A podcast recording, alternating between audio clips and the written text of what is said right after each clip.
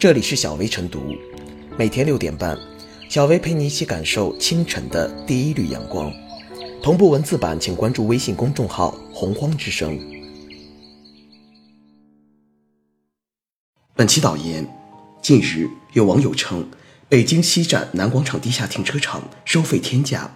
停车四天缴费两千二百一十元，另外也不乏缴费三千多元、八千多元的车主。记者走访停车场管理方，并电询北京物价局，确认该停车场确实有自主定价权，并未违反相关规定。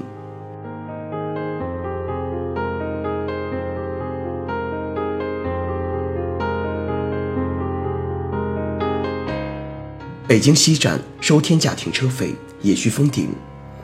北京西站南广场地下停车场的收费标准，具体来说是十五分钟五元。一小时二十元，但之所以会被质疑天价，关键是这个停车场完全不设当日封顶价格，不似首都机场那般一天至多八十元，而是单纯按时长计费，每多停十五分钟就多加一次累计费用。不过一天二十四小时四百八十元，虽然和国内同类停车场相比确实比较贵，但与国外对比一下，也许就不觉得贵了。比如。美国的纽约曼哈顿市中心公共停车场一天停一百美元是很正常的标准。按汇率来算，北京西站还有提高的空间。更何况，如今国内一线城市北上广深及核心区域的人均汽车保有量，在事实上已经超过了国际上的老牌大都会，如纽约、东京等。从市场价格机制角度来说，北京的停车费，如果有朝一日全面赶超纽约等发达国家的城市，或许也并不奇怪。事实上，私家车的用车成本，尤其是城市核心区域的停车费用，确实是调节居民出行方式选择的有效工具。偌大的纽约可没有限外限行，是辆车就能开进去。按照车轮上的美国的直观印象，纽约似乎应该被车海挤爆才是。然而，但凡到访过纽约的国人，应该有所体会。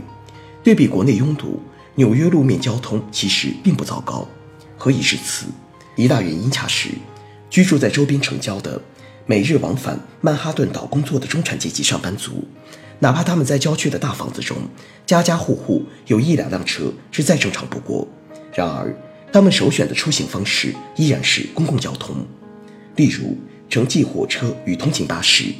进城以后。再在中央车站换乘室内地铁，那到底是什么让最爱自驾的美国中产自觉放弃开车上班？当然是曼哈顿那每日一百美元的停车费。纽约用价格机制调节路面交通，北京哪怕现在做不到，北京西站停车场调节个停车位供需还是可以的。北京西站是北京乃至全国人流量都较大的一个交通枢纽中心。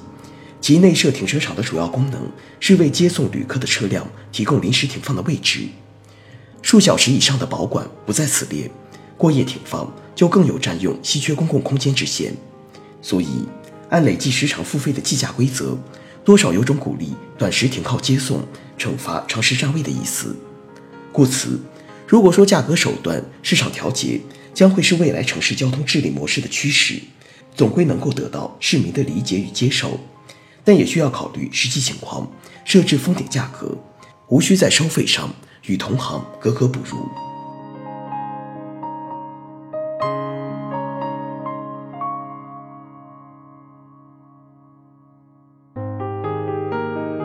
自主定价不是停车场漫天要价的理由。车辆停放四天被收费两千二百一十元，这算不算高？对于停车场的工作人员而言，这恐怕不算。据他介绍，还有交三千多、八千多元的车主，而对于一般车主而言，这个价格堪称天价。网上的大量质疑就说明了一切。横向对比，首都机场的停车费封顶就是八十元一天，同属于交通枢纽，同在一座城市，一个一天八十元，一个一天四百八十元，六倍的差价真的合理吗？客观而言，像北京西站这样的交通枢纽，车位有限，停车需求又大。停车费高出一般区位的标准，完全可以理解。合理的溢价设置也能够充当调节出行方式的杠杆之一。但在讨论多少价格合适时，首先得厘清一点事实，那就是作为公共区域的停车位，必然具备公共属性，它得先承担起为旅客提供基本的车辆停放需求的功能，而不是把牟利放在第一位。这一点管理部门得有数。一个细节是，北京西站南广场地下停车场工作人员称，由于运营成本高，所以停车费没有封顶。此话姑且信之，但企业所谓的高成本构成中，大头可能是租赁或者说承包费用。而这一部分应由公共管理部门确定。若不顾公共利益，管理部门将停车场资源外包，完全当作营收渠道，把承包费用定得过高，运营企业自然也会想尽办法提高收费标准。可见，这样的天价收费，实际并不是真正意义上的企业自主定价。支撑交通枢纽停车场适当溢价的一个很重要原因，即是提高车位的利用效率，最大限度方便市民的出行需求。然而，实际操作中，该停车场的相关做法无疑自相矛盾。当记者以车主身份询问是否可以按月或者按年包车位后，停车场的工作人员明确表示可以按年包，半年一千一百元，包全年还可以再优惠。如果停车费定价高昂是为了避免长时间停车带来的使用效率下降，那设置包月、包年停车位岂不是与此背道而驰？由此来看。上不封顶的高价，是否真的是为了避免占位时长停，还得打上一个问号。政府已放开对这部分停车场资源的价格管控，实行企业自主定价，这个从规定层面看确实不假。但问题是，企业自主定价是否就意味着可以毫无边际的漫天要价？市场化定价也得真正按市场的套路来办，而涉事停车场的一些表现明显不符合一般的市场做法。一者，停车费上不封顶的规定，放眼全国也少见，而无明确提前告知消费者相关收费信息，这么做的企业恐怕也不多。二者，北京西站的停车场，即便市场化运营，如果不是借助重要的交通枢纽地位，这样的定价又何来底气？所以，自市地段自主定价，实际上还是难逃“此路是我开，若想经此过，留下买路财”的趁火打劫意味。自主定价不意味着可以为所欲为、漫天开价，但这个问题不能只是指责收费企业的利益熏心，还有必要从公共的角度追问一句：北京西站的配套停车位资源供应真的充分了吗？企业搞天价收费，是不是也是停车资源过度紧张带来的恶果？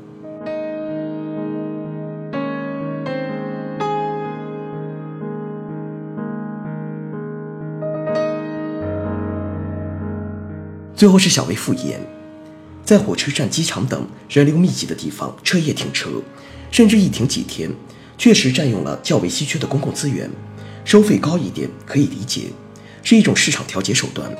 但是价格高到什么程度，仍然有待商榷。有关于此，公众已听过太多价格接轨论，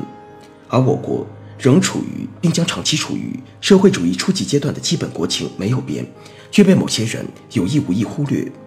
北京西站属于公共场所，涉及公共利益，收了较高的停车费，资金是会用于公共建设，还是进入管理方的口袋？